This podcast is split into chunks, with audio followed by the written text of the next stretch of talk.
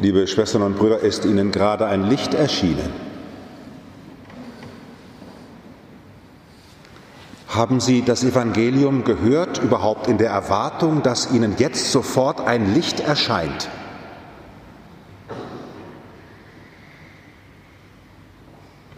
Sind Sie in der Aufmerksamkeit, dass Gott Sie jetzt gleich erleuchten will? Und zwar so, dass Sie nicht mehr von ihm lassen können.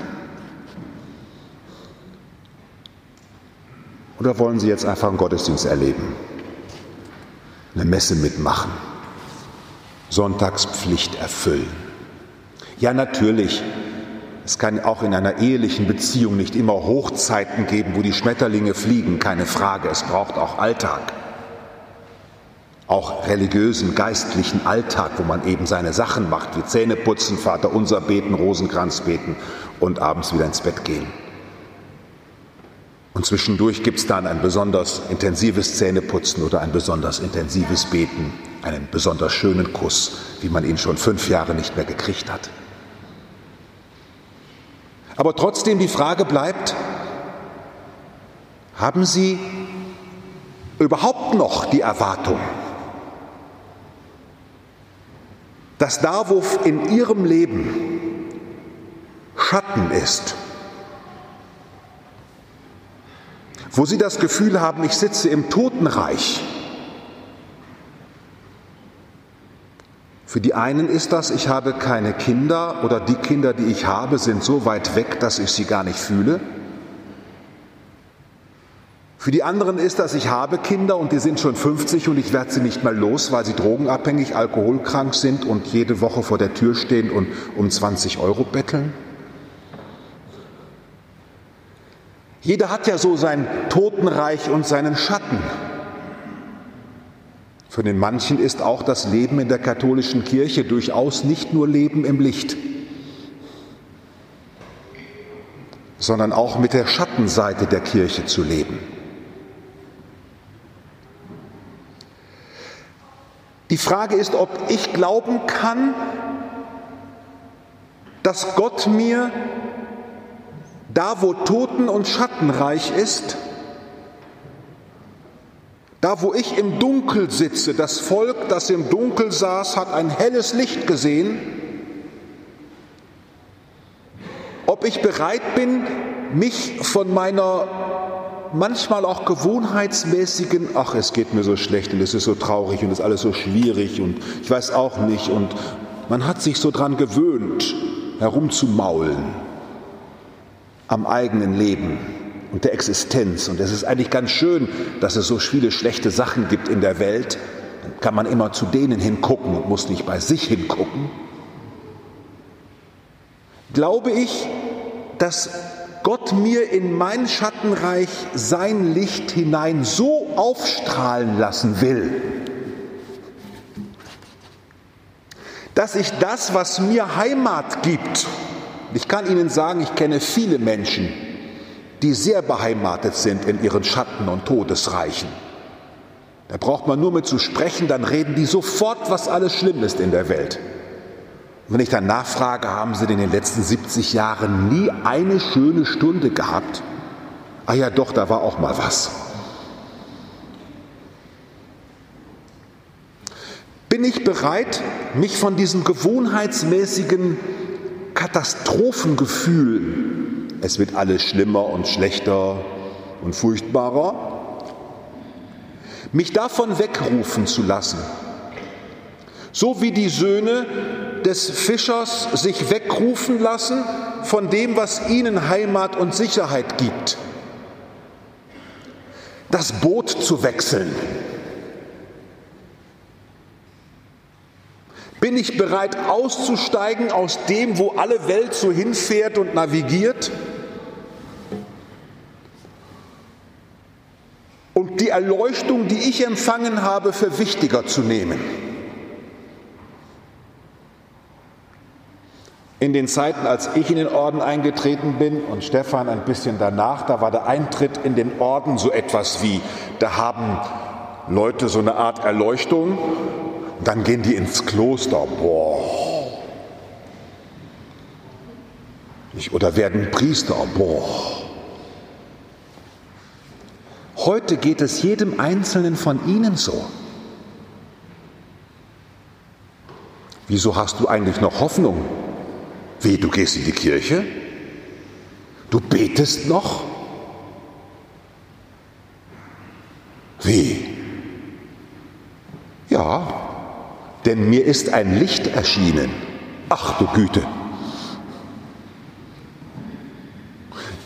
Ich bin erleuchtet worden. Ach, so reden doch eigentlich nur die Freikirchlichen.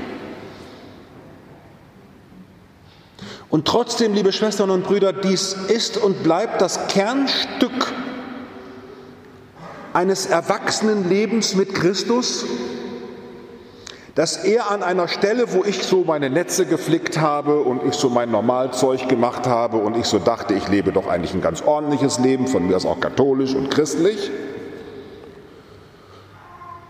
dass ihnen an einer ganz bestimmten Stelle aufgegangen ist, ich will diesem Licht jetzt folgen. Du hast mich betört, Herr, und ich ließ mich betören. Du hast mich heraufgeführt. Ich kann nicht anders, als dir zu folgen. Ich muss dir nachgehen. Jesus begann zu verkünden, kehrt um, das Himmelreich ist nahe. Das heißt, da wo deine Normalaufmerksamkeit ist, guck mal, ob du das nicht zum Götzen erklärt hast. Schau mal einfach, ob es nicht eine Quelle gibt, aus der du leben willst und nicht von den einzelnen Dingen, die dich den ganzen Tag beschäftigen. Das griechische Wort für Umkehr heißt Metanoia. Da steckt das Wort Nus drin, das Wort Sinn. Jesus steht dort und sagt, lasst euch mit dem Sinn, den Gott euch gibt, einmal so beregnen und berieseln, ganz im heideggerischen Sinne. Heidegger, der Philosoph, sagt, besinnen heißt, ich lasse mich mit Sinn beschenken. So wie der logotherapeutische Fachmann Viktor E. Frankl sagt, Sinn kann man nicht machen, Sinn kann man nur empfangen. Lasst euch besinnen. Besinnt euch nicht selber, sondern seid empfangsbereit für das Licht, das euch geschenkt wird, so wie euch das Leben geschenkt worden ist. Seien Sie doch ehrlich, Sie haben sich nicht hierhin organisiert. Oder haben Sie gemacht, dass Sie heute Morgen hier sein können? Nee, das haben Sie nicht geplant. Sie haben sich ja nicht mal selber geplant. Sie haben sich selber, ja, nicht gemacht. Eines meiner Lieblingsgebete heißt, täglich empfange ich mich Gott aus deiner Hand. Täglich empfange ich mich Gott aus deiner Hand. Täglich dein Licht in mich hineinleuchten zu lassen, ist mir die allergrößte Sehnsucht. Gebet nicht zu verstehen als Aufsagen von Bitten, die ich auch noch habe, sondern Gebet zu verstehen als eine Antwort auf das Licht, das mir erschienen ist. Der Herr ist mein Licht und mein Heil.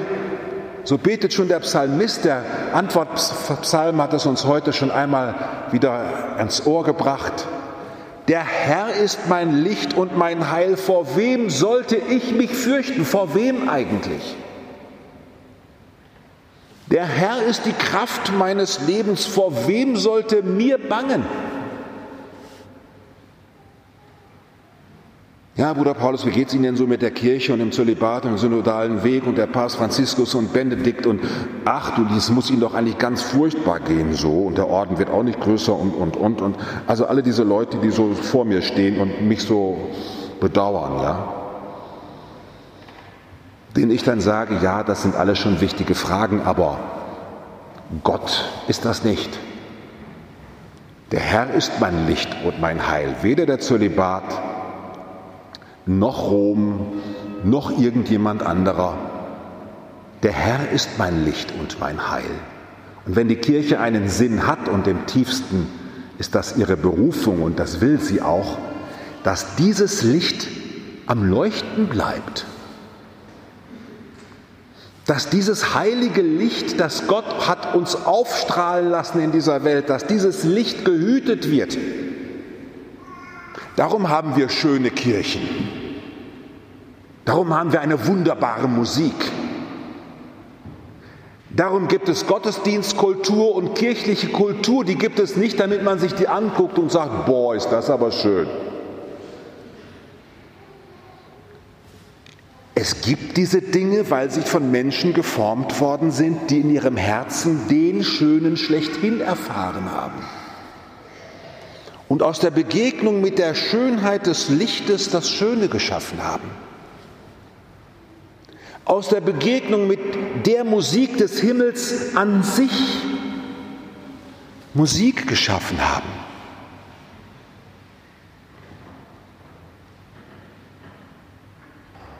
Eines habe ich vom Herrn erfragt, sagt der Psalmist, das beten wir mit den religiösen, sehnsüchtigen Menschen aller Religionen.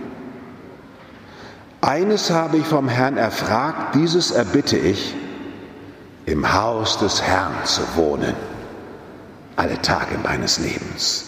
Die Freundlichkeit des Herrn zu schauen. Warum gehst du in die Kirche? Ich will die Freundlichkeit Gottes schauen. Wäre doch mal eine Antwort, oder? Warum will ich Gottesdienst feiern? Ich will die Freundlichkeit des Herrn schauen. In einer so unfreundlichen Welt, wo ich die ganze Zeit mit hineingesogen werde, so ein Gesicht zu machen, und manchmal gucke ich so, wie sie Halleluja singen, da denke ich, naja, also ich muss sie mal fotografieren. Das glaubt ja kein Mensch, dass sie sich freuen. Das glaubt ja kein Mensch, glaubt es. Ja. Meine Sehnsucht ist, im Haus des Herrn zu wohnen, alle Tage meines Lebens, die Freundlichkeit des Herrn zu schauen und nachzusinnen in seinem Tempel. Ich bin gewiss zu schauen die Güte des Herrn im Land der Lebenden. Hoffe auf den Herrn, sei stark und fest sei dein Herz und hoffe auf den Herrn. Mit diesem Gottesbewusstsein hat Gott uns Jesus geschenkt, der das einmal ganz durchgelebt hat. Und die Menschen haben an Jesus gesehen, das ist möglich, ein ganz Gottvertrauender zu sein. Das kann mir keine Religion kaputt machen, keine Kirche und kein Niemand ein ganz Gottvertrauender zu sein.